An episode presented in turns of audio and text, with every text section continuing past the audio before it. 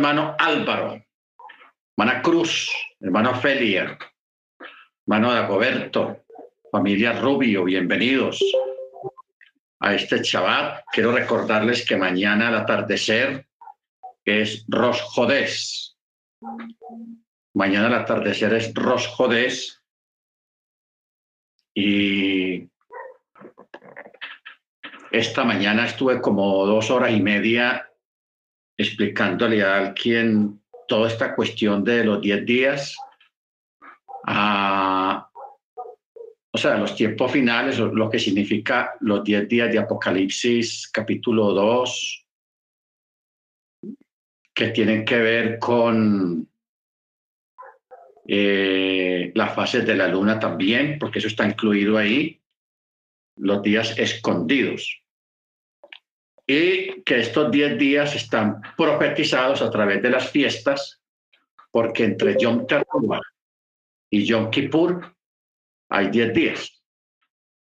Tenás eso. O sea, anunciándonos de esos 10 días terribles que van a ocurrir en un futuro a los creyentes, no al mundo, sino a los creyentes. Entonces, sería interesante mañana mirar eso en la clase en el estudio de la Parachá, porque el mundo está patas arriba con todo lo que está ocurriendo, el asunto de la inflación, la carestía, eh, esas guerras por allá y más avisos de guerras, gente más rebotada, uno no entiende.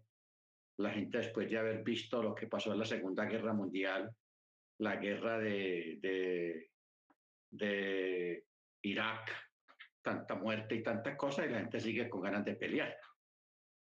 Todo por llevarse en el punto. Miraba hoy que se han gastado cuatro billones, creo que son cuatro, no, cuatro o cuarenta billones. O sea, cuarenta billones, no millones, sino billones con B grande, de lo que han enviado a Ucrania en armas. Eso es espantoso. Enviar semejante cantidad de dinero, costos en armas, habiendo tantas necesidades en los países que precisamente están enviando estas armas. O sea, este mundo está crazy, esto está loco, esto es de locos. Como decía mi rabino, esto está cogido de los pelos. Entonces, pues así están las cosas, hermanos. Actualmente es una locura exactamente lo que dijeron los sabios y exactamente lo que dice la escritura también proféticamente. De estos tiempos, cómo iban a ser de complicados, pero también de, de una locura tenaz, porque a los políticos no les importa el pueblo, sino su orgullo y no ceden por ningún ápice prefieren llevarse por delante al pueblo a que pase necesidades, a reconocer que cometieron algún error o ceder ante alguna pretensión. Pero bueno, Baruch Hachem. Yo creo que mañana podemos tener e-, esa clase sobre eso. Esa clase la tuvimos el año pasado sobre los 10 días, que tiene que ver con los tiempos finales, pero es muy interesante la clase para que entendamos parte de lo que está aconteciendo ahora y parte de lo que está en la escritura cuando habla acerca de los días escondidos, eh, los días escondidos de la luna, porque antes de que sea Rosh Jodés, hay varios días atrás donde la luna no se ve, no se ve por completo.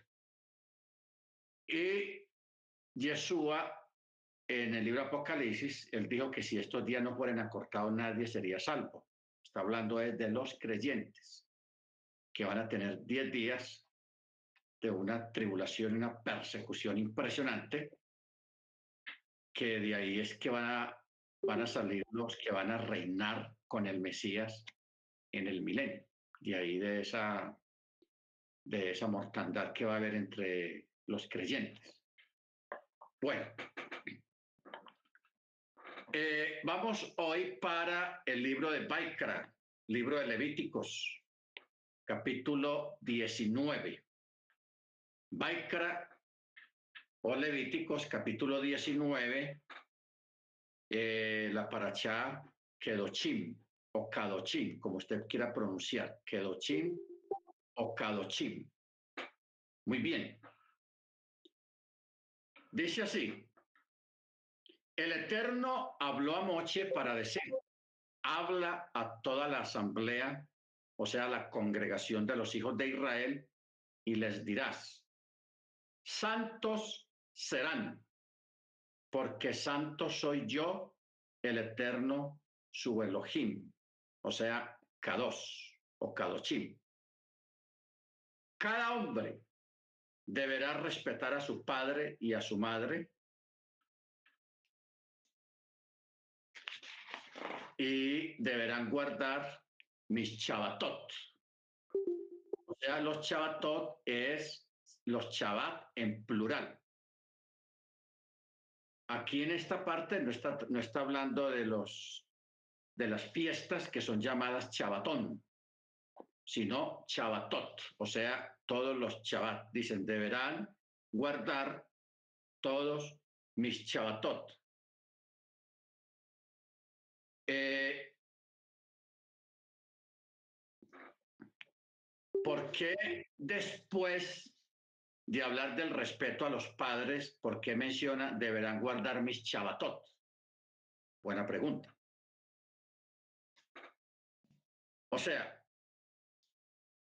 a pesar de que yo les he ordenado acerca del respeto por los padres o por el padre, pero en caso de que tu padre te diga, oye, no guardes chabat, no le obedezcas por ese lado. ¿Ok? No le obedezcas. Es, es muy importante esta parte porque eso tiene que ver aún con los mismos gobiernos. ¿Ok? porque un gobierno o un padre, eh, yo recuerdo cuando yo tenía como nueve o diez años, mi papá fue muy tomador, tomaba mucho, antiguamente. Todas veces, eh, cuando yo estaba pequeño y él me veía por ahí, mientras estaba tomando, él me decía, venga, hermano, venga, venga, venga, tómese una cerveza, hombre, tómese un aguardientico, sea hombre, así me decía, sea hombre, tómese un aguardiente. Y a mí realmente, pues, nunca me, han gustado los licores, especialmente los licores fuertes como el aguardiente o la cerveza. Y yo le decía, no, no, no, yo no quiero. Entonces yo me iba. Entonces, si el texto, el, uno de los mandamientos dice honrar padre y madre, que es pues cuidarlos, obedecerles, etcétera, etcétera. Por eso es que acá en el texto 3 eh, dice muy claro, cada hombre debe de respetar a su madre y a su padre. Cuando se habla de respeto, se habla de obediencia. Pero después de ahí, en ese mismo texto dice, y deben guardar mis chavatot, o sea, mis chavat. Como el Eterno diciendo, bueno, hay que respetar a los padres, pero si tu papá o tu mamá te dice, no guardes Shabbat, no hagas las fiestas, no deberás obedecerles en eso. No debes de obedecerles en eso. ¿Ok? Igual se aplica a los demás mandamientos, porque a veces hay padres que no son sabios, son muy inconscientes y ellos mismos inducen a los hijos a tomar, a fumar cigarrillo y a otros vicios. Los mismos padres hacen eso. Entonces, si uno tiene sabiduría y tiene carácter, pues si uno no le gustan esas cosas, pues uno dice, no, yo no, no quiero eso. Así el papá insista y se ponga disgustado, pero en ese sentido, si no se le debe de obedecer. Bendito el Señor. Luego en el verso 4 dice, no se dirijan a los ídolos y dioses de fundición no harán para ustedes. Yo soy el eterno, su Elohim. Cuando degüellen un sacrificio de ofrenda de paz al eterno, lo degollarán para beneplácito hacia ustedes. Ojo con esto. Cuando degüellen un sacrificio de ofrenda de paz al eterno, lo degollarán para beneplácito hacia ustedes. ¿Qué quiere decir eso? Que e, este ofrenda de paz o sacrificio de paz es un animal que se ofrecía, se sacrificaba, pero lo consumía el que lo sacrificaba. ¿Ok? El que lo sacrificaba lo comía juntamente con su familia. Pero mire las instrucciones que hay. Deberá ser comido en su día de degüello y al día siguiente. Y lo que sobre hasta el tercer día lo quemarán al fuego. Pero si será comido en el tercer, si es comido en el tercer día, repulsivo es, no será aceptado. El que lo coma portará su pecado, ya que ha profanado lo sagrado para el Eterno, y esa alma será cortada de su pueblo. Bueno, vamos a hacer un midras aquí o una alajá. Aquí el mandamiento dice claro que al tercer día no se puede consumir. Ahora,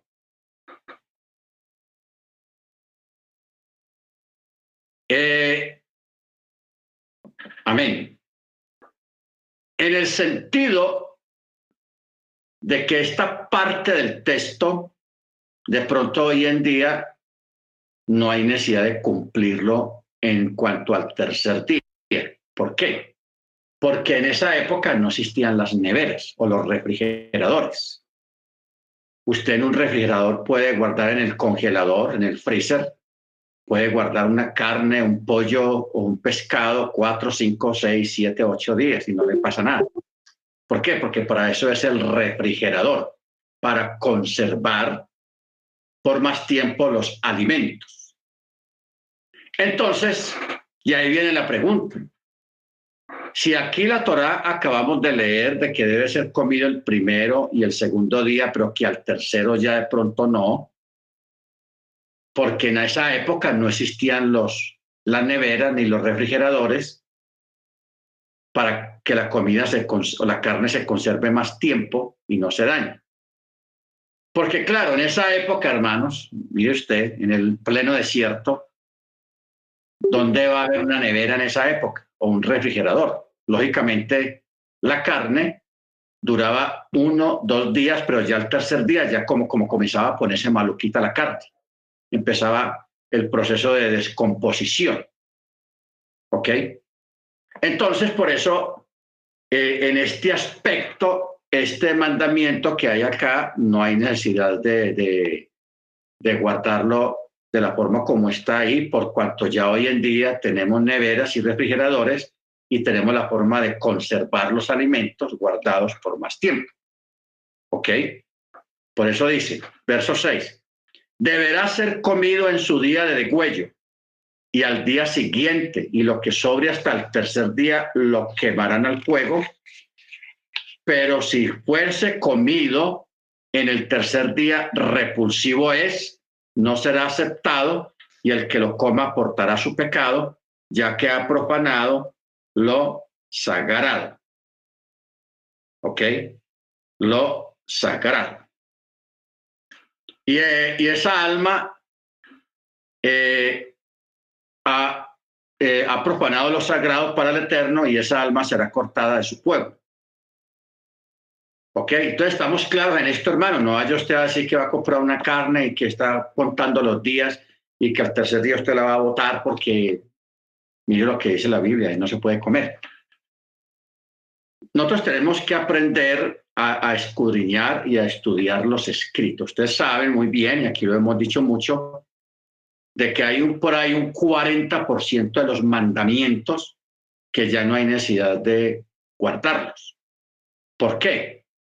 Porque son mandamientos que tienen que ver con el templo, tienen que ver con los sacrificios y tienen que ver con la tierra de Israel.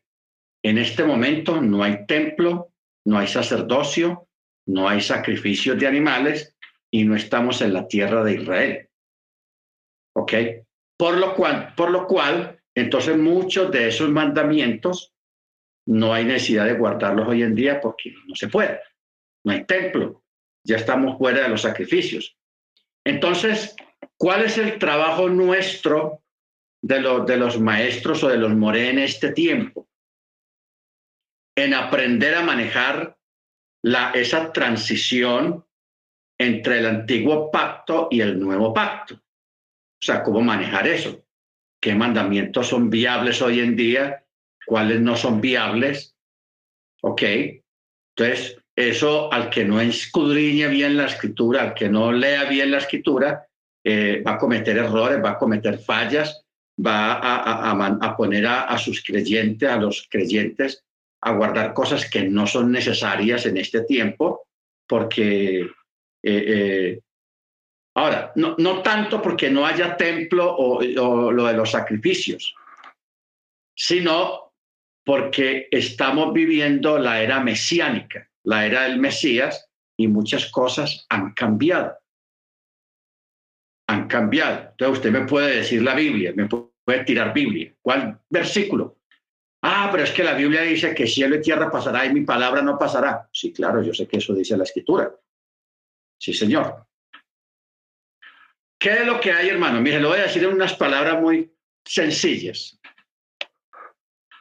En inglés hay una palabra que se llama standby. ¿Qué es stand-by? Estarse quieto por un momento o por un tiempo. Eso es lo que quiere decir la palabra stand-by. Entonces, eh, hay veces cuando uno va a un aeropuerto y el avión se está demorando para llegar, lo ponen en stand-by. O cuando uno necesita viajar o allá a veces venden pasajes a gente que trabaja en los aeropuertos o en la aerolínea, a ellos les regalan pasajes. Pero para algunos tiene unas restricciones, por ejemplo, de que la persona si quiere viajar, tiene que ir al aeropuerto y esperar a ver si hay cupo en el avión, porque son pasajes gratis. Entonces, a esa persona se dice, ah, me pusieron en stand-by o sea, en periodo de espera, a ver si algún pasajero no quiere viajar o, hay puestos. Entonces, si hay puestos, ahí me llaman a la persona, ya hay puesto, tenga. Bien pueda, siga. y así la persona viaja. ¿Por qué estamos hablando de un stand-by bíblico? Porque todos nosotros sabemos que el templo va a ser reconstruido y se van a restablecer los sacrificios. No para nosotros, no, sino para los judíos. ¿Ok? Porque ellos anhelan su templo, pero ellos ignoran que ya hay otro templo aquí en la tierra, que es la congregación, que es la Keilah. Ellos no saben eso, pero nosotros sí lo sabemos. Entonces, el Eterno sí les prometió restablecer, reconstruir el templo de nuevo, que eso para nosotros es una señal del principio de los tiempos finales. Cuando no usted vea que el templo se está reconstruyendo, como dice el dicho, ponga sus barbas a remojar. ¿Ok? Alístese porque vienen cosas muy interesantes. Entonces, ¿qué ocurre? Como estamos en la era del Mesías, ojo con lo que vamos a escuchar.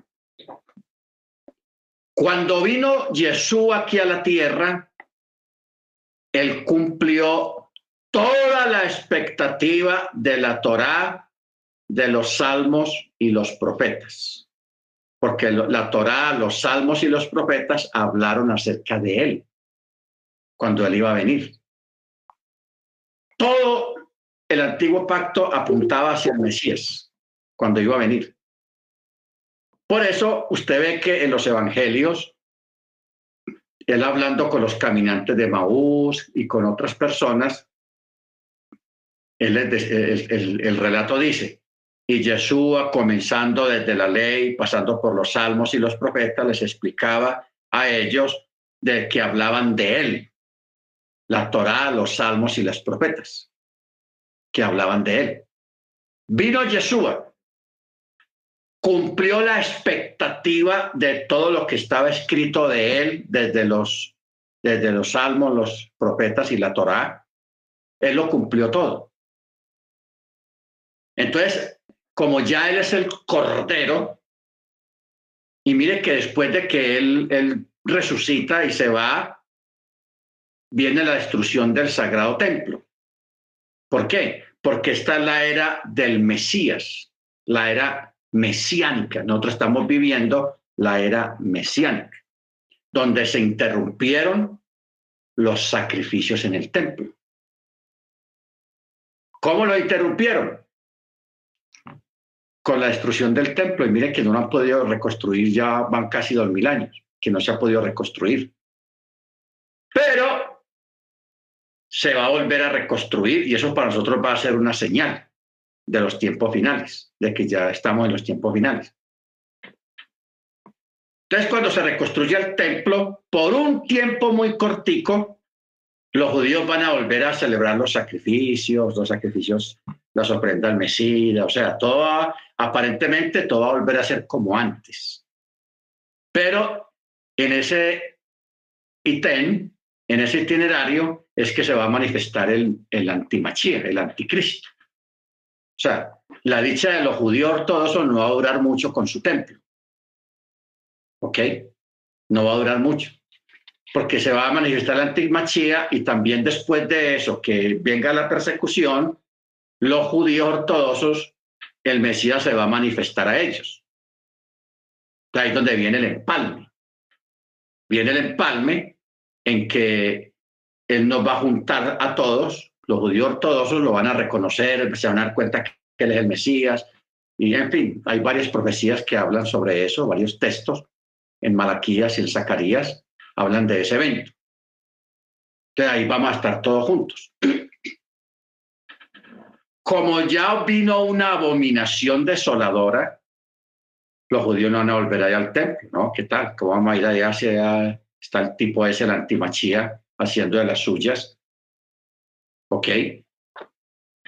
Entonces, por eso es que Ah, estamos hablando de, una, de, un, de, una, de un paréntesis de dos mil años, o sea, el paréntesis de la era mesiánica. Por eso es que no hay templo allá. Ahora nosotros somos los que ofrecemos sacrificio de alabanza, ya no sacrificamos animales. ¿Ok? ¿Por qué? Porque todo lo que hubo allá antes de Machía, de los sacrificios de animales que fue establecido por la Torá, eh, las oblaciones, las ofrendas mesidas, los siete tipos de diezmos y todo eso, todo eso fue una preparación para la venida del Mesías y para la existencia de la Keilah en esta era mesiánica, porque esta es la era del Mesías, esta es la era de la Keilah, de la congregación de los santos. ¿Ok? O sea, en cierto modo podemos decir que estamos viviendo una era espectacular. ¿Por qué? Porque ya todos nosotros oficiamos como sacerdotes. Por eso se recomienda que en la casa, el, el varón, donde hay un varón en una casa, debe ser el que oficie el Shabbat. Si no hay un varón, pues ya lo hace una mujer. ¿Ok? Pero en ese caso el varón es el que toma el sacerdocio. Pero donde no hay varón, en todo el sacerdocio lo toma la mujer. Una mujer que es la que abre el Shabbat, eh, levanta el pan y hace toda la, la, la, la, la ceremonia, todo lo, lo concerniente al Shabbat y muchas otras actividades sagradas. Pero y en cuanto a hablar de sacrificios, es el sacrificio de alabanza, de cantarle al Eterno, de entonar alabanzas al Eterno. ¿Ok? Ojo con eso. Bendito sea el nombre de nuestro Adón Jesús. Luego, por un tiempo cortico, es que se van a restablecer los sacrificios cuando se reconstruya el templo. Cuando venga el milenio, vuelve otra vez y se restablecen los sacrificios, no por el pecado, porque en la época del milenio no va a haber pecado. Porque los sacrificios no solamente eran por el pecado en la antigüedad, sino que habían sacrificios de acción de gracias, sacrificios de alabanza, eh, sacrificios de paz, eh, el, el, sacrificio diario, en fin, y todo no era necesariamente por el pecado, había mucho tipo de sacrificios cuando se sacrificaban animales, que también incluía, lógicamente, el sacrificio por el pecado. Pero en la era mesiánica ya no se va a hacer sacrificios por el pecado, por cuanto en el milenio no va a existir el pecado. ¿Ok? Luego, hermanos, cuando usted lee eh, el libro de Ezequiel, el libro de Ezequiel, a partir del capítulo 40,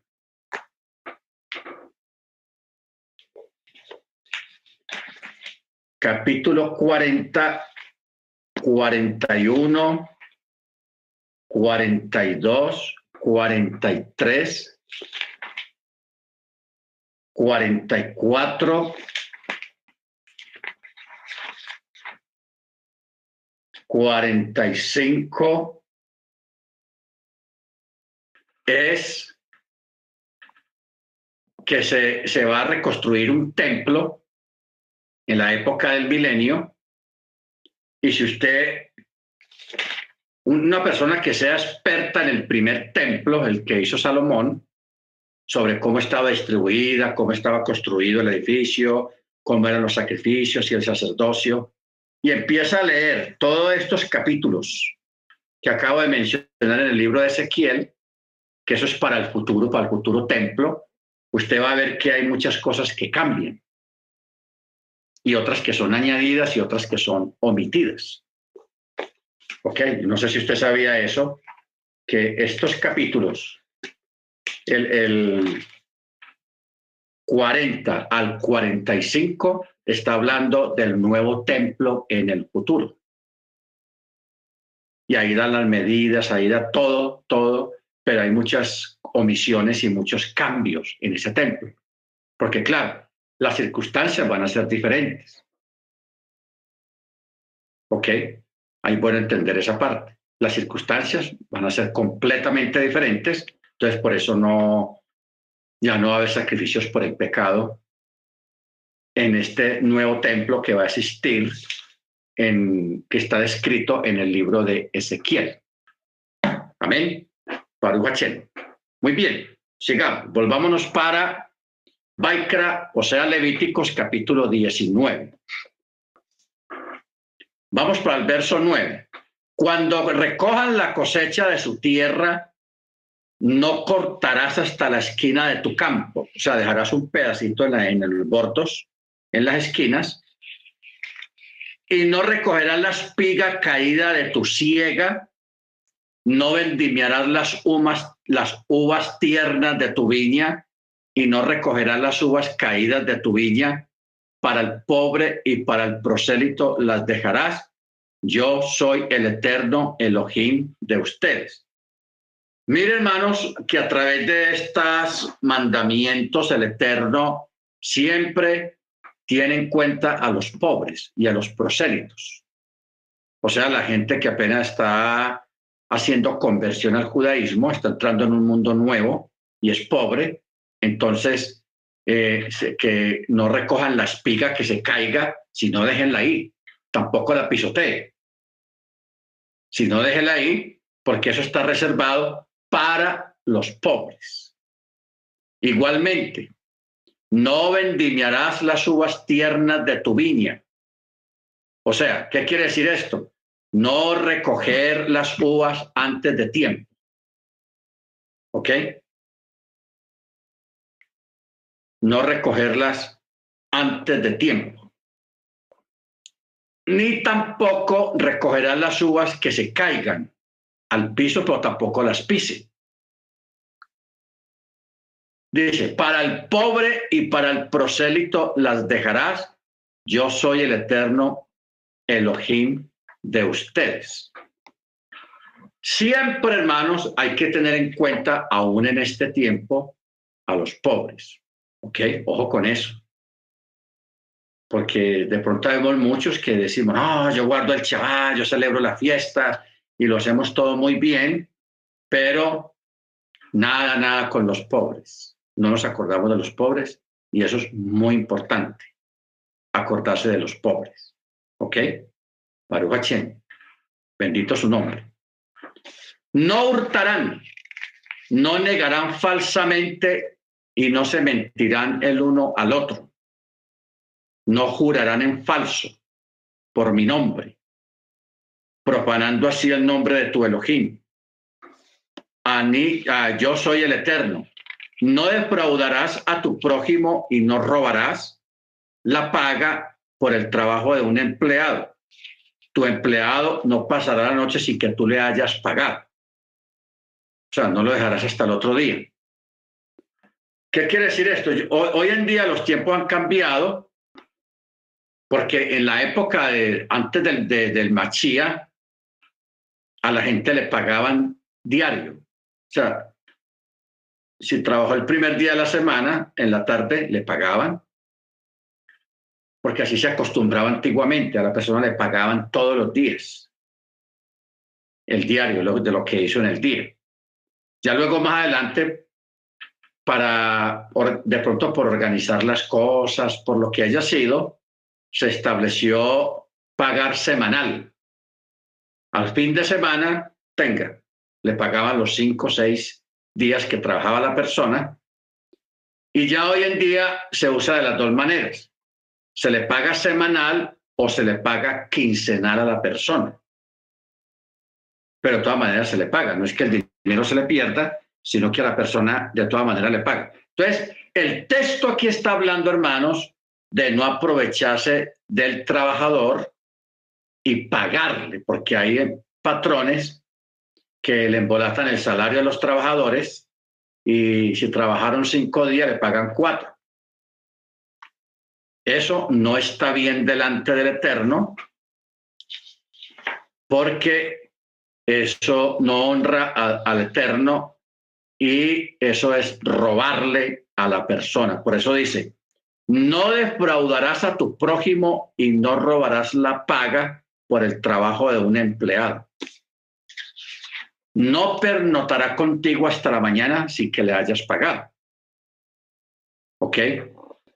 No maldecirás al sordo y no pondrás un obstáculo delante de un ciego y temerás a tu Elohim, a yo soy el eterno.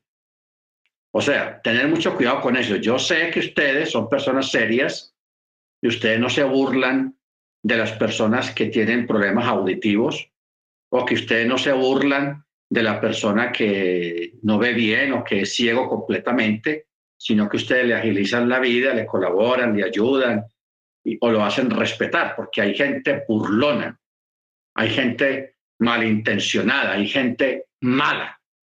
Esos son las gente mala que se burlan del sordo o lo maldicen y le ponen obstáculos a un ciego para que se caiga o para que se equivoque de camino, lo que sea. Eso es horroroso. Por eso el Eterno da mandamiento acerca de ellos y dice, temerás a tu Elohim, yo soy el Eterno. Amén. Bendito sea su nombre. Ojo con eso, hermanos.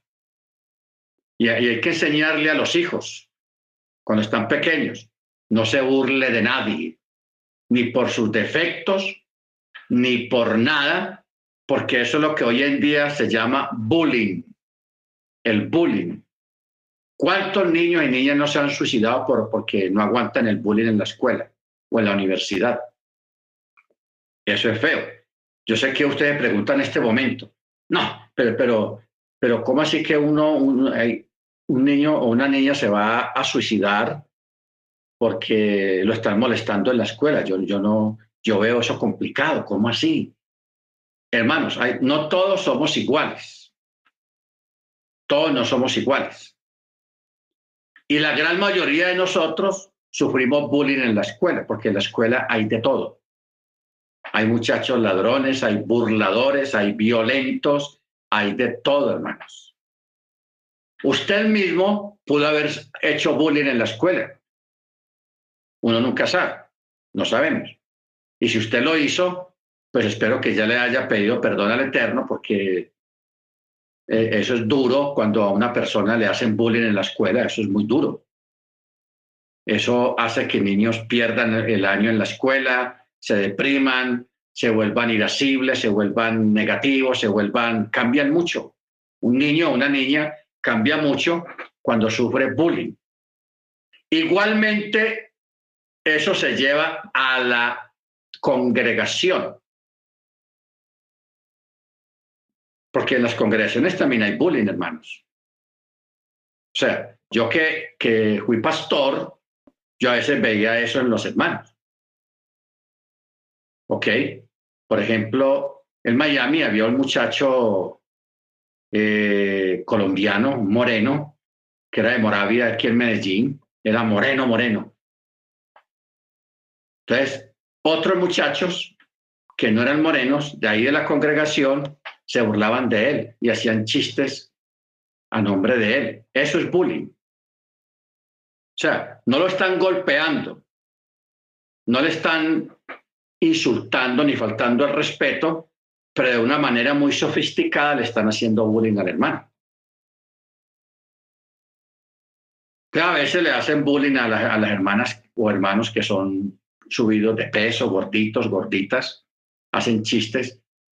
Por eso, hermanos, eh, todos nosotros tenemos que tener mucho cuidado con eso de los chistecitos en las congregaciones, que eso es bullying disfrazado de chiste.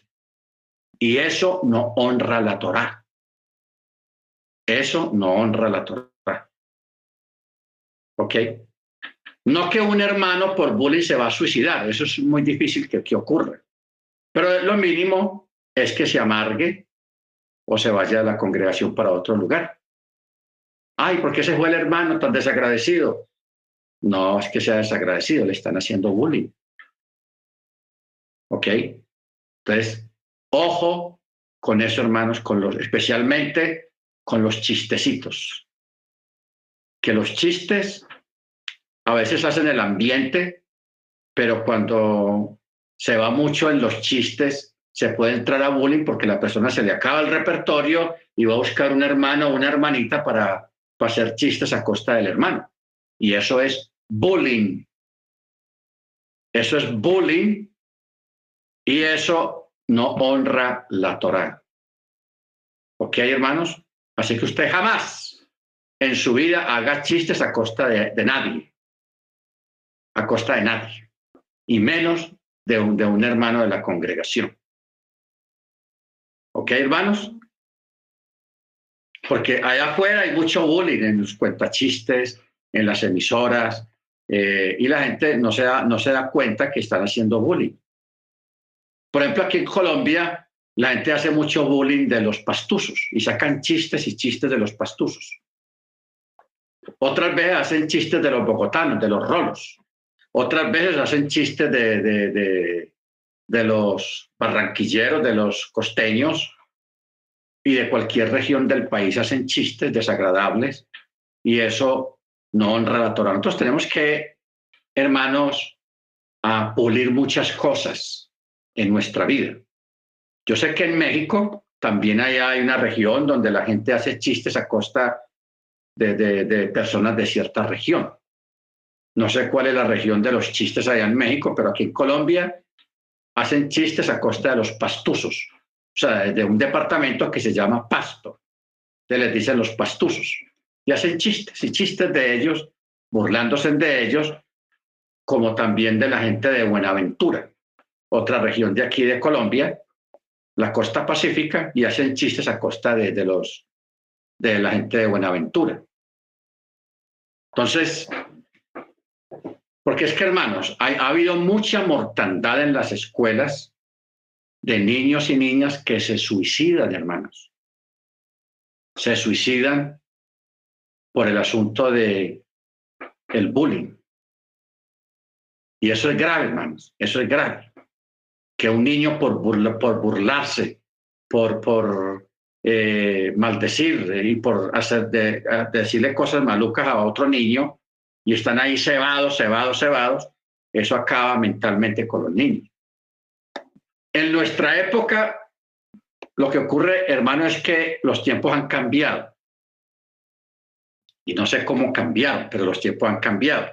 Cuando yo estaba en la escuela, cuando a mí me hacían bullying, yo me iba a las trompadas con el que me insultara o, se tratara de burlarse de mí. Uno se iba a las trompadas y llegaba uno a la casa chorreando sangre por la nariz, con un ojo morado, pero, pero fuerte, porque dijo, me defendí del bullying. Pero eran tiempos muy diferentes, donde no había tanta maldad, que hoy en día todo es con pistolas y cuchillos y machetes, pero antiguamente la mayoría de las peleas eran las trompadas, a los puños. Me parecía, bueno, mejor así, que hoy en día, con lo que se ve hoy en día, que eso es tenaz. Eso es tenaz. Pero uno al menos en esa época, uno se defendía y uno peleaba, y otros no peleaban y se quedaban callados, pero, pero por lo generalmente uno resolvía las cosas, eran las trompadas, peleando y ya, ya se quedaba zanjado el asunto. Pero hoy en día, hermanos, otros tiempos, otras circunstancias, otro tipo de crianza, eso los niños no, hay muchos niños que no aguantan el bullying. Hay mucha gente adulta que no aguanta el bullying. Se amargan, se vuelven violentos, se, se cierran en sí mismos. ¿Por qué? Le están haciendo bullying. Bendito el Eterno. Entonces, estos detalles, hermanos, muy importantes para los hermanos que tienen hijos. El hermano Álvaro, la hermana Beatriz, eh, la hermana, a ver, ¿quién me falta? Bueno, la hermana Adriana ya los tiene muy grandes. O sea, es muy importante uno eso forma parte de la crianza de los niños, el respeto por el prójimo, el respeto por los, la gente que es pobre, el respeto por la gente que no se pone zapatos iguales a los suyos o tenis de moda, porque hay gente pobre, hermano, y hay gente, un pobre no tiene la culpa de ser pobre. Entonces, ¿para qué hacer leña con ellos? ¿Para qué amargarle la vida? Aparte de que son bien pobres, llega uno que se cree la última Coca-Cola del desierto, que no tiene respeto y le cae arriba también en medio de su situación. No, eso no, eso no es así. O sea, los niños hay que enseñarlos a, respetar a la gente que tiene defectos físicos. El que es muy flaco, respételo. El que es muy gordo, respete el gordito. El que tiene espinillas o barros en la cara, respételo. ¿Ok? Bendito el Eterno, el que vive en una casa muy humilde, que lo respeten también. Si nosotros fomentamos el respeto a los niños, hermanos, ellos se levantan respetuosos, pero si nosotros no les decimos nada y los dejamos, ojo con eso, porque se las ven con el cielo. ¿Ok? Se las ven con el cielo. Porque cuando usted vea, cuando uno ve muchachos que no pelechan, que no arrancan, que están atrancados, que se les pegó la aguja, que no progresan, que no salen adelante con nada, y siempre están atrancados y atrancados y atrancados y atrancados.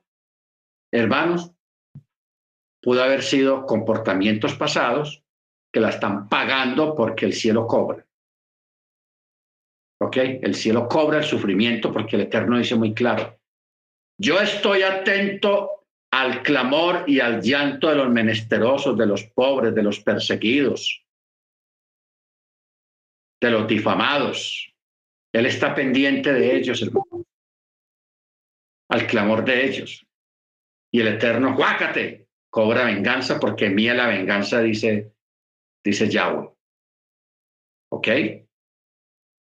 Baruch Porque el Eterno hoy en día no manda matar a nadie.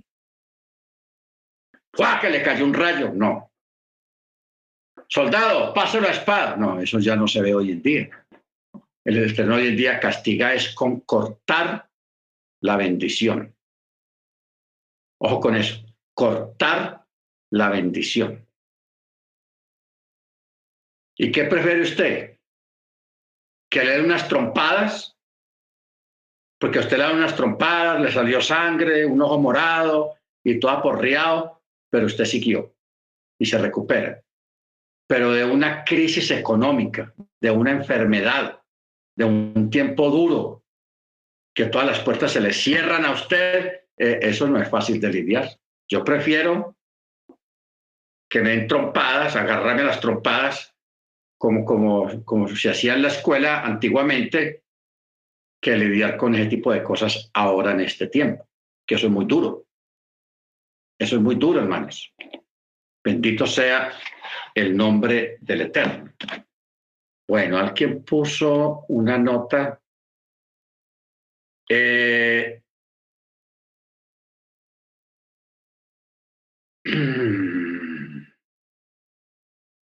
sí, hermano, eh, eh, hermano, esa parte yo ya le había explicado antes de que usted se conectara. ¿Ok? Ya habíamos explicado esa parte de,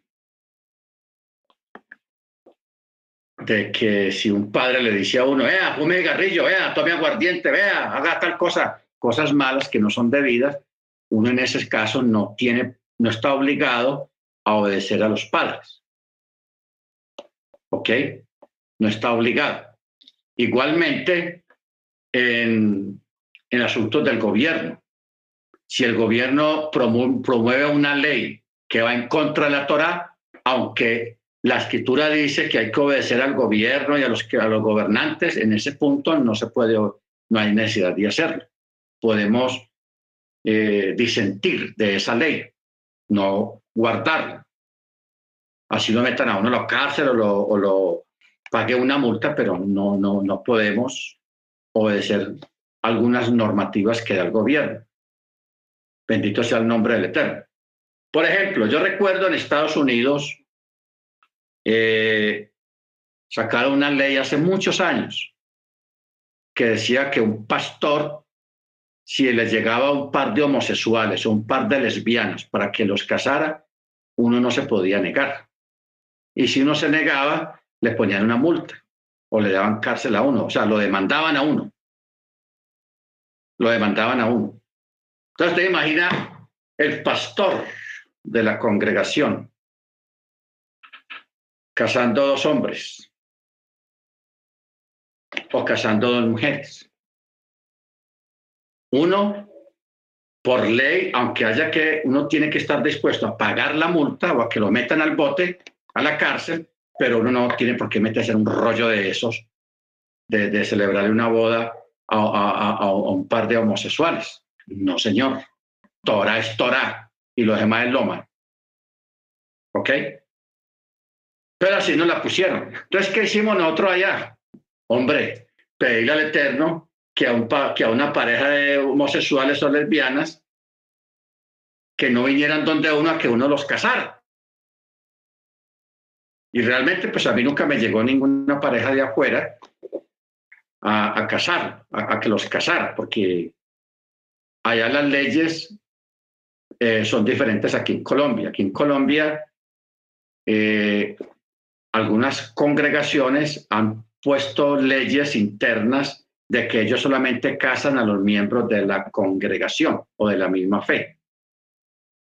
Pero en Estados Unidos las leyes son diferentes allá son diferentes y allá los pastores estamos obligados, según la ley, a casar y a realizar cierto tipo de cosas que uno por la Torah no se puede, por la Biblia no se puede.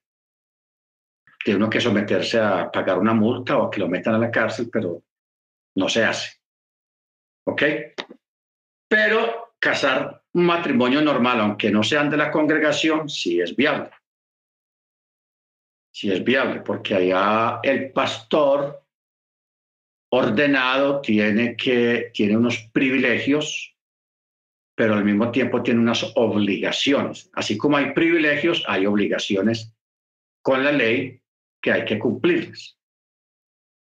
Baruch Porque allá la firma de un pastor en un matrimonio es como si fuera la firma de un notario o de un abogado.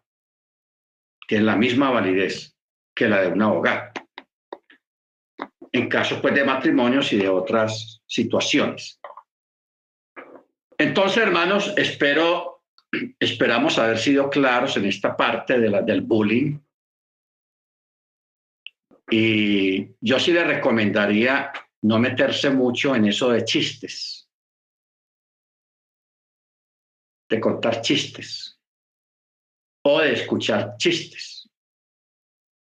En una reunión de amigos o de la congregación, porque eso, hermanos, eso conduce al pecado, a la, a la, a la violación de la ley, de la Torá. Porque a la gente se le va calentando la cabeza, y todo riendo, si no dice, ah, esto está bueno. Y empieza a sacar chistes ya fuera de órbita, fuera de lugar, y ahí es donde viene el pecado.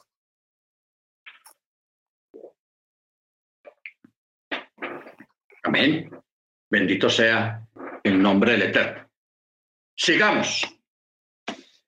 Verso 15. No harán injusticia en el juicio. No favorecerás al necesitado y no honrarás a un gran hombre. Ojo con esto. O sea, si hay un litigio entre un rico y un pobre, pero en este caso el rico tiene la razón, porque no siempre el pobre debe tener la razón. No, en este caso el rico tiene la razón legalmente. Pero usted no puede eh, violar la Torá o inclinar la balanza hacia el pobre que porque es pobre, que pesar de ese señor que es pobre. Porque hay gente pobre que es mala. No todos los pobres son buenos. Ojo con eso. Hay gente pobre que es malos, re malos.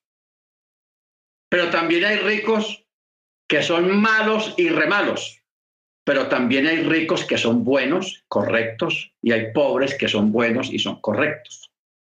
Eso es lo que dice la Torah acá.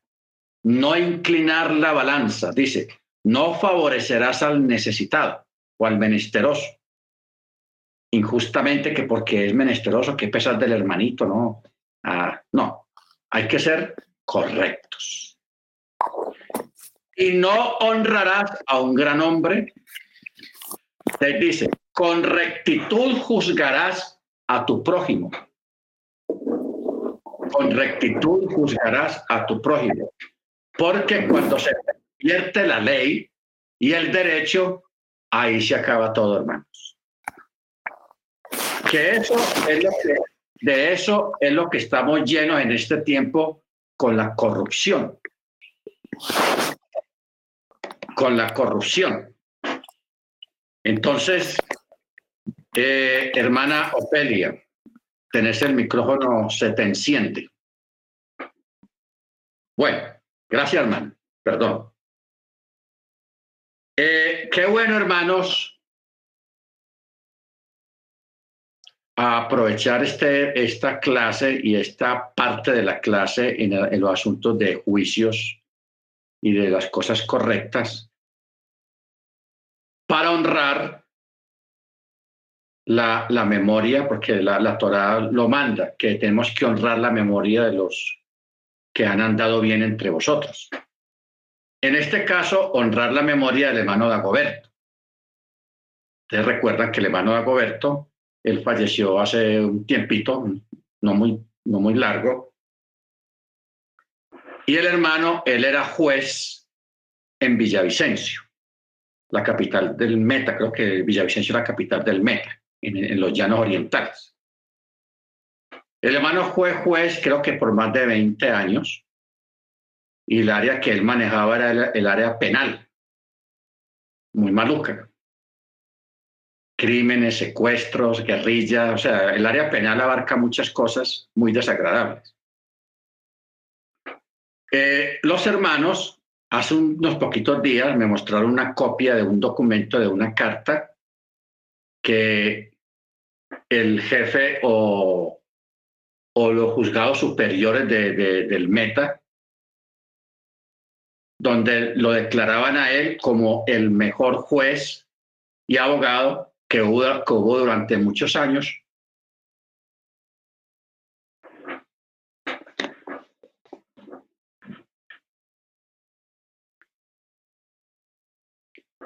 allá en el, en el meta. O sea, se distinguió por ser una persona ecuánime, justa, muy apegado a la, a la jurisprudencia legal de aquí de la República de Colombia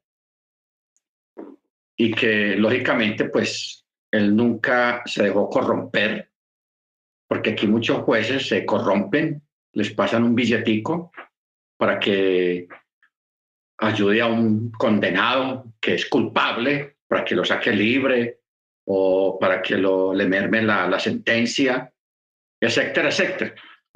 Pero más sin embargo, él fue una persona sencilla, una persona humilde, pero que cumplió bien su misión, su trabajo como juez de la República. Bendito el Eterno. Entonces, pues honramos su memoria en este aspecto, porque para que saquen un documento en este tiempo de tanta corrupción aquí en Colombia y en todas partes, donde, donde se le honre él, considerándolo como uno de los mejores magistrados o jueces en ese departamento, Hombre, eso hay que reconocerlo. Bendito el Eterno y que el Eterno lo tenga en su, en su memoria. Baruch Entonces, eh, en el pueblo de Israel se estableció a, primero comenzó con los 70 ancianos de las tribus. Luego, cuando ya estaba el templo, se estableció el Sanedrín. Pero en cada pueblo, según la Torá, tenía que haber una, una Din, o sea, una corte, una casa corte, o sea, una junta de ancianos donde dirimían los problemas que se presentaban en esa ciudad o en ese pueblo. ¿Ok? Ya cuando a ellos les llegaba un caso complicado y difícil, que no podían resolverlo, no tenían la capacidad para resolverlo, entonces lo llevaban a Jerusalén, al Sanedrín. Pero la Torah dice, en cada pueblo o lugar donde te asientes en comunidad, debes de nombrar una, una corte, un din, unos jueces para juzgar. ¿Ok? Y eso existió hasta la época del Mesías. En la época del Mesías, estaban, existían todavía el Sanedrín, ¿ok? Que habíamos hablado hace poco de que posiblemente Pablo formó parte del Sanedrín por un tiempo.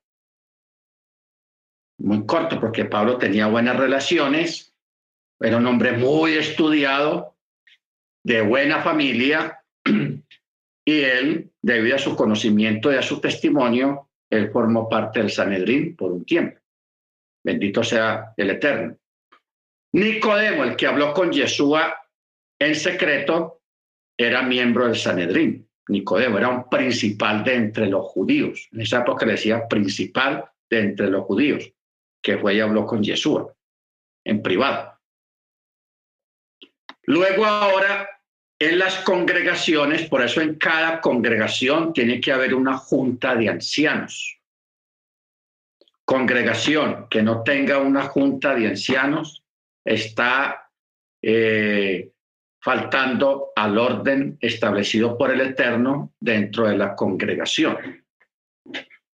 ¿Ok? ¿Para qué la junta de ancianos? Para que el pastor o el more o el rabino no le toque solo, porque no se puede tampoco, no le toque solo tomar decisiones o lidiar con problemas de la comunidad, de la congregación. Entonces, por eso se establece una junta de ancianos. Esos ancianos tienen que ser muy probados, de muy buen testimonio, fieles al Eterno, no dados al vino ni a ganancias deshonestas, ni codiciosos, etcétera, etcétera, para que puedan, ah, porque esos van a tomar decisiones muy complicadas. Y esas decisiones o juicios tienen que tomarse no basados en el amiguismo o, o, o consanguíneos que no, hay que, no, pues vea, es el primo mío, no, yo tengo que eh, favorecer a mi primo, no, eso no se puede así, no se puede, sino que todo tiene que ser eh, imparcial. O sea, no torcerse para ningún lado. Por eso dice, no favorecerás al necesitado y no honrarás a un gran hombre injustamente. ¿Ok? Por eso dice, con rectitud juzgarás a tu prójimo. Por eso, cuando dice, no honrarás a un gran hombre, ¿qué quiere decir esto? Este enunciado es para que no digas, ah, es que él es rico, es hijo de personas importantes, ¿cómo le voy a causar vergüenza y contemplar su bochorno? Me acarreará un castigo si no lo favorezco en el juicio. Por esta razón dice, se declara, y no honrarás a un gran hombre. O sea, no favorecerlo injustamente. ¿Ok? Eso es complicado, hermanos. O sea, eh, dictaminar o ejecutar juicio es complicado. Muy complicado porque hay que estar muy apegado a la Torá para uno no inclinar la balanza hacia un lado o hacia otro lado. Que porque este porque es pobre o este porque es rico. Ojo con eso. Verso 16. No andarás de chismoso entre tu pueblo.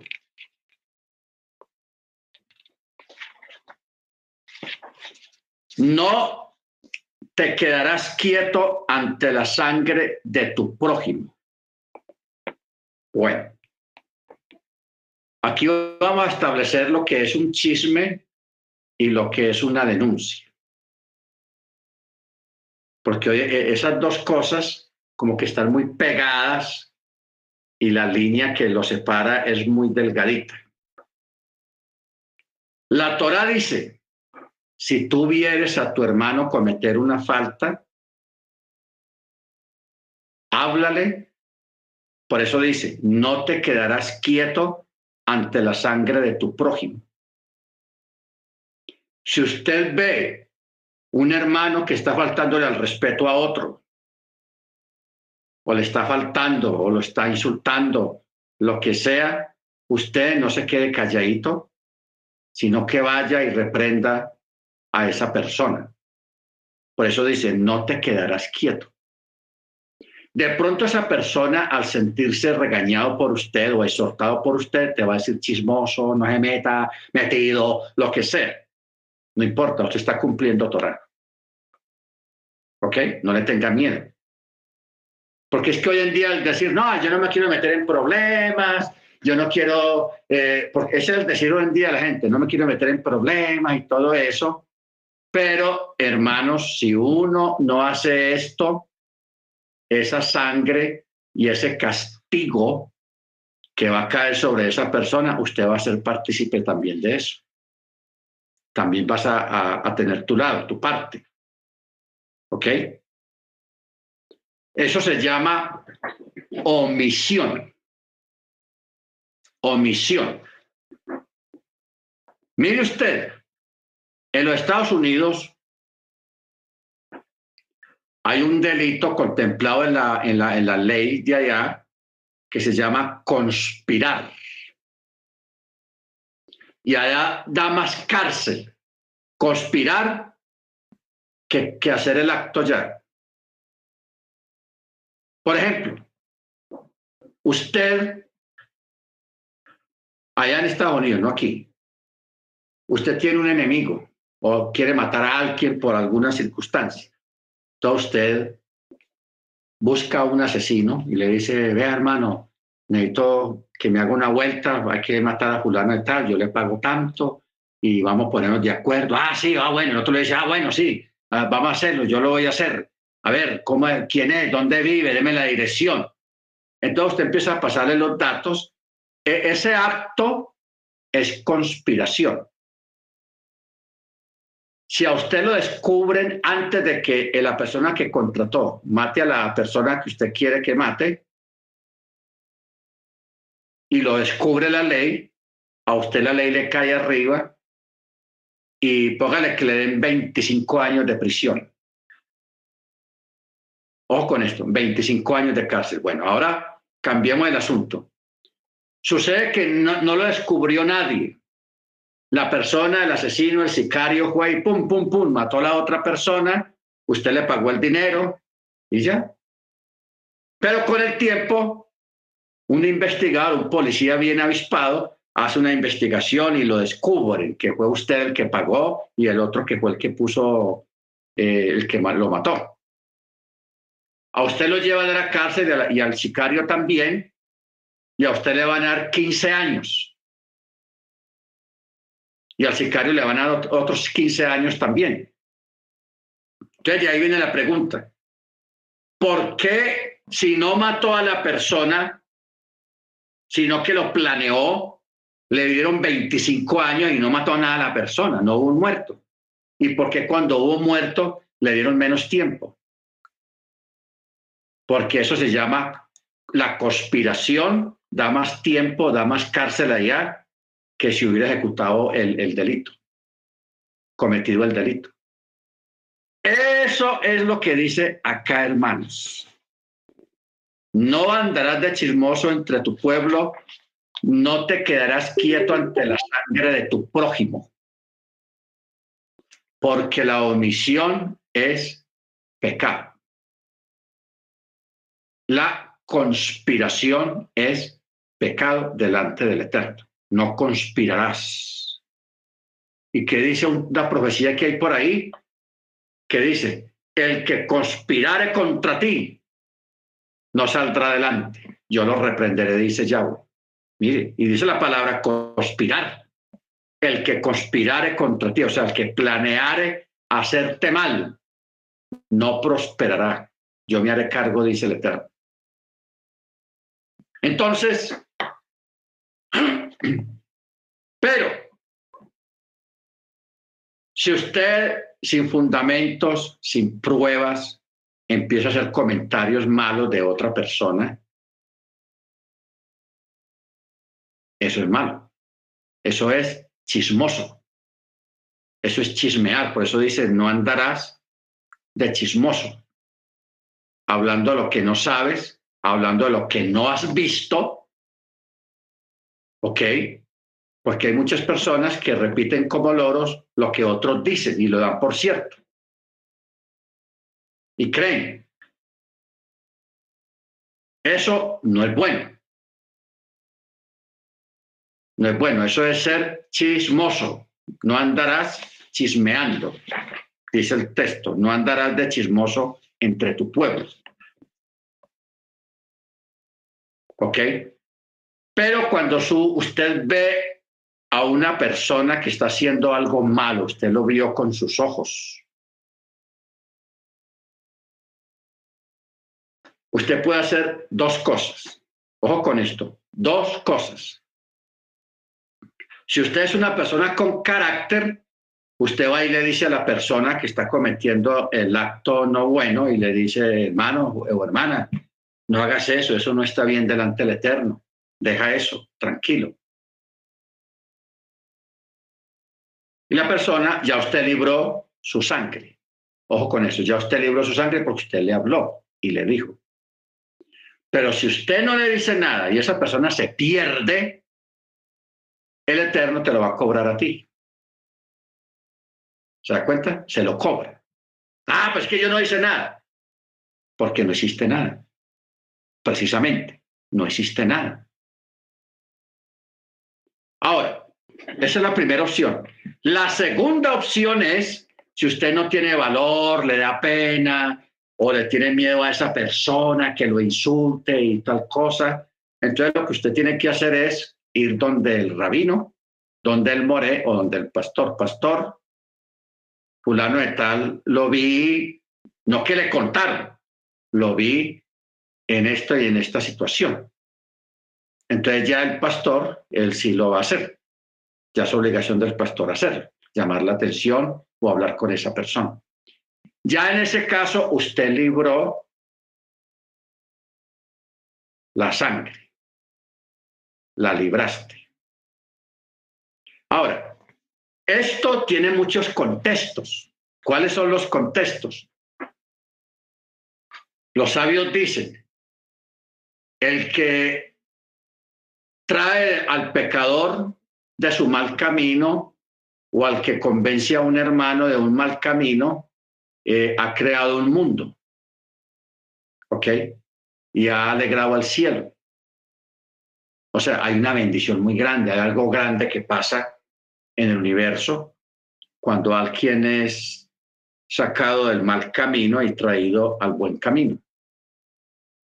¿Ok? Entonces, a veces no, no nos dé miedo hablar con la persona que de pronto nos insulte o si de pronto esté muy penoso, muy tímido o muy tímida y no es capaz, entonces hágalo con el moré. Dígale al moré. Pero que la cosa no salga más de ahí. Ojo con eso, que la cosa, el asunto, no pase de ahí. Estamos, estamos concretos, porque si usted lo que vio se lo contó a fulano y a fulano y a fulano, ya se volvió un chisme tenaz. Y eso puede afectar a la persona. Entonces, tenemos que aprender a ser guardadores de secretos y aprender a callar. Yo sé que a uno le pica la lengua y hablar y decir, ay, hay tal cosa, fulana de tal. Hermano, no se deje picar la lengua. Ciérrala. Cállese. No diga nada. Y que eso sea un secreto entre el cielo y usted, no más. Pero que la cosa no salga de usted. Amén. Bendito sea el nombre, porque eso honra la Torá y eso es prudencia ser prudentes. Ser prudentes. Ahora, si ese hermano o esa hermana que usted vio en algo no bueno y usted le llamó la atención y el hermano reaccionó bien y le dio las gracias y todo siguió normal y usted se quedó calladito, excelente, magnífico. Al año y medio, ese hermano se levanta en contra suya y empieza a hablar unas cosas horribles de usted. Entonces usted dice, ah, ese hermano que se está creyendo, es que hermano, ¿acaso no sabe que lo que yo sé de él? Pues sí, usted sabe lo que usted sabe de él, pero usted con todo y eso, calladito. Deje que el hermano trapee el piso de las calles con usted, con su nombre, con su honra, no importa. Pero no use lo que usted sabe de él como defensa. No hagas eso. Si usted hace eso, queda en el mismo sitio y se está igualando a, esa persona. Y eso no honra la Torah. Es duro. Es duro porque usted quisiera porque usted dice, no, yo, yo sé cómo parar a ese hermano, yo sé cómo lo paro. Es que él, sabe lo que yo sé de él. Jamás diga una cosa de esas. Secreto es secreto. Por eso dice la, la palabra, la Torá. Los secretos pertenecen a Yahweh y Él los revela a quien lo quiera revelar, los misterios. Convierta eso que usted sabe de alguien, conviértalo en un misterio, en un secreto de Estado, y que usted se lo lleve hasta la muerte, hasta la tumba. Pero no use eso ni para ofender, ni para defenderse. ¿Estamos? Ojo con eso, ni para ofender, porque cualquier día, tiempo más adelante, a usted se le corre el champú, se le tuerce la luna, lo que sea, y usted se, se, se, va a regar y va a empezar a, a, a decirle las verdades a cada uno, no haga eso. Que el que sale perdiendo con el cielo es usted. ¿Ok? No importa, hermano, si esa persona de verdad se levanta contra usted, te trata mal, te levanta cosas injustas, te levanta falsos, te levanta, hace cosas feas en contra suya calladito.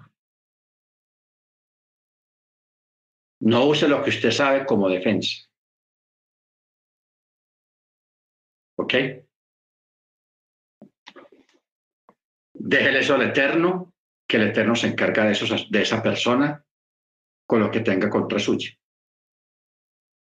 Amén. Es complicado.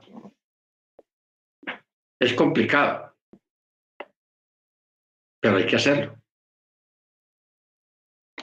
O sea, nosotros no podemos actuar como actúa la gente de afuera.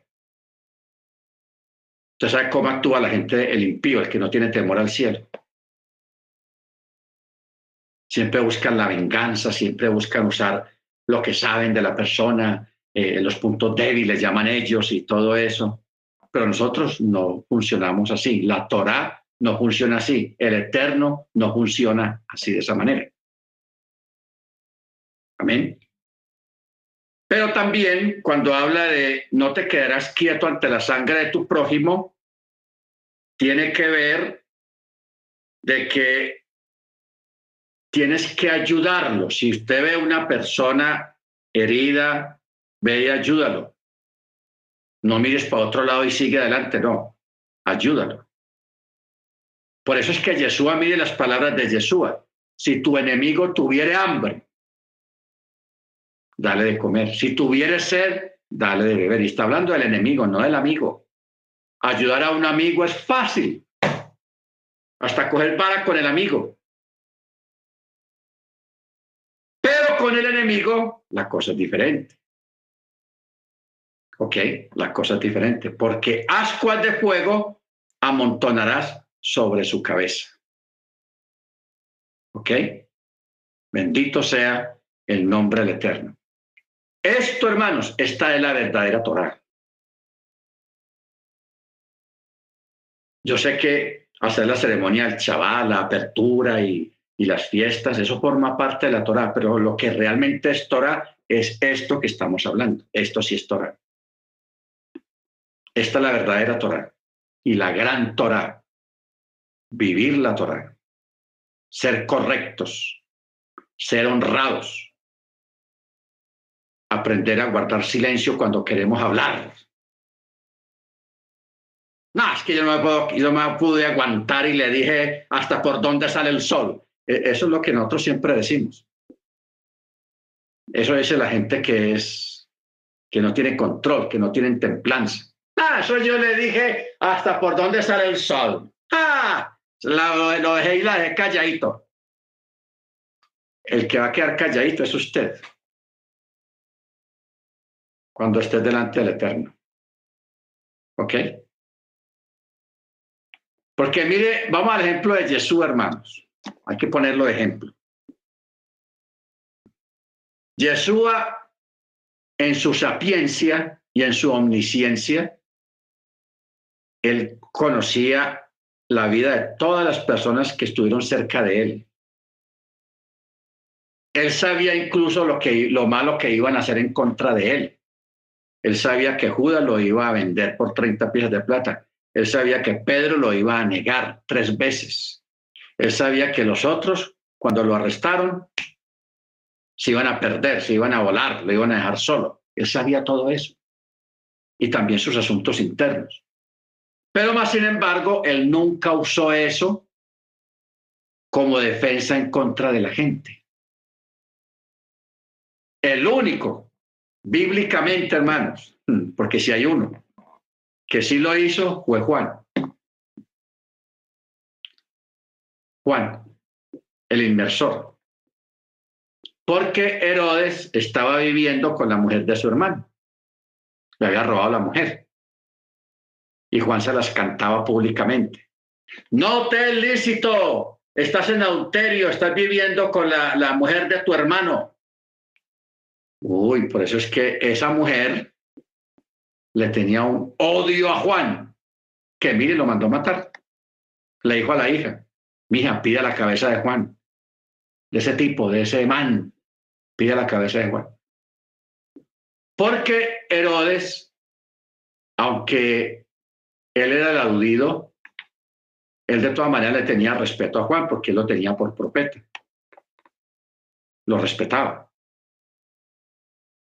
Pero la mujer y la, y la mamá de la, de, la, de la muchacha odiaban a Juan. Ese es el único caso que hay. Y el hecho de que eso exista y esté escrito, no, no haga usted eso tampoco. Para salir allá afuera a cantársela a todo el mundo, no. Eso no es bueno. Eso no es sabio. ¿Ok? ¿Por qué? Porque hay un juez y ese juez es el eterno. Y él es el que juzga, no nosotros. Por eso dice la escritura, no juzguéis para que no seáis juzgados. Amén. Verso 7.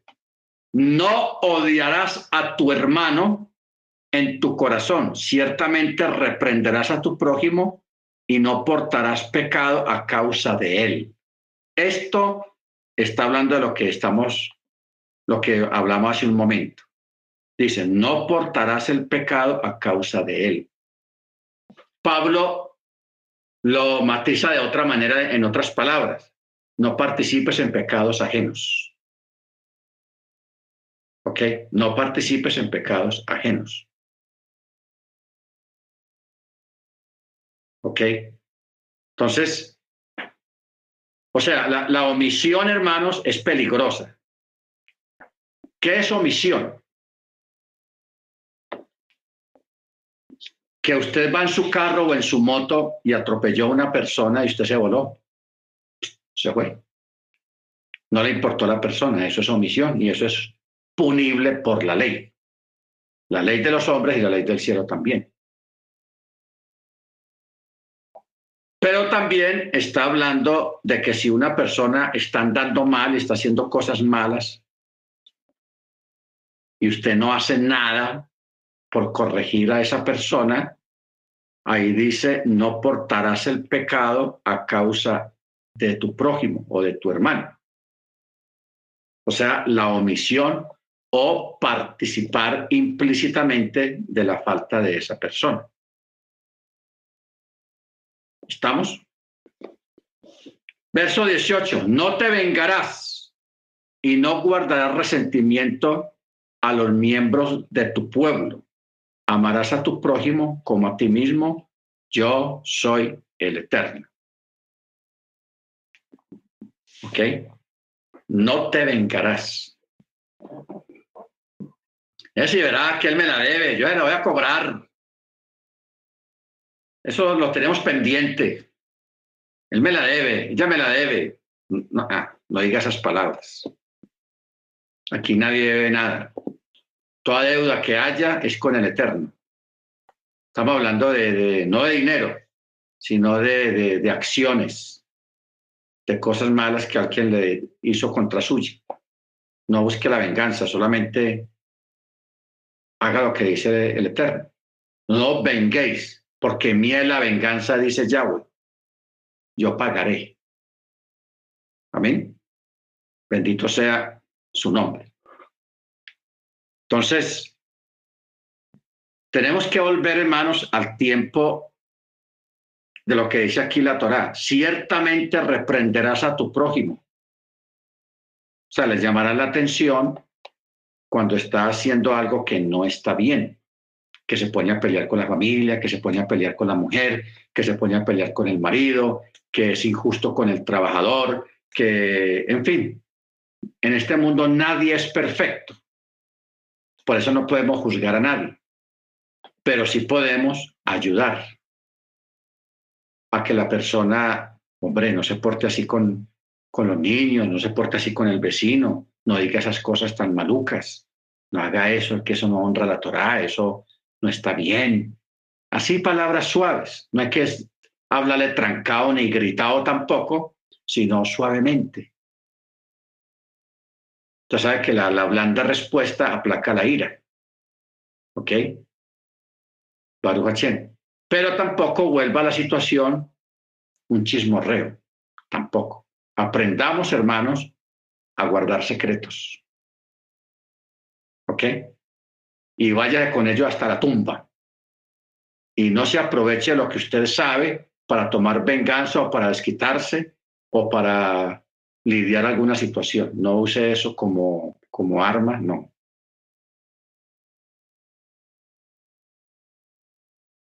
De ese el orgullo y de ese eh, el carácter te dice a la tumba o dice con el Eterno, con muchos secretos. ¿Ok? No tanto secretos suyos, sino de otras personas. Amén. Bendito sea su nombre. Bueno, mis hermanos, hasta aquí hemos llegado en esta parte. Aquí solamente hay puras recomendaciones prácticas en esta paracha acerca de, de la convivencia y la sabiduría que debemos de tener para convivir con el prójimo, con el que hace bien, con el que hace mal, con el que comete errores, etcétera, etcétera. Luego en el capítulo 19 habla de Obot y Gideoní, o sea, el espiritismo y la necromancia, que la Torah lo llama Obot y Gideoní. Que es una palabra que viene de, de Yahua, de, de Yadúa. Yadúa.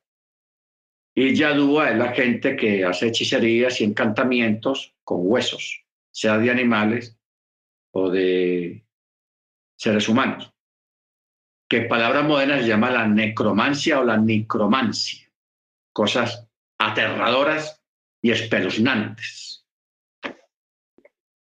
Muy bien, hermanos. Entonces, yo espero que usted me haya entendido bien esta noche y que no olvide nunca en su vida que la verdadera Torah es nuestro comportamiento, nuestra prudencia y nuestros silencios nuestras actitudes. Esa es la verdadera Torah. Amén. Lo demás es comentario, como dicen los sabios. Lo demás es puro comentario. Hermana Grace, es tan amable y nos dirige en la oración. Nos despide con la oración. Mañana a las cuatro vamos a tener la enseñanza de los diez días. Vamos a ver si la, la tenemos bien organizada porque esta noche no nos daba el tiempo. Yo me demoré con esa persona dos horas y media para explicarle por encimita lo de los 10 días y los días escondidos, pero mañana vamos a tener un poco más de tiempo. Bien pueda, hermana Grace, y perdón. Sí, muchas gracias, More, por el privilegio.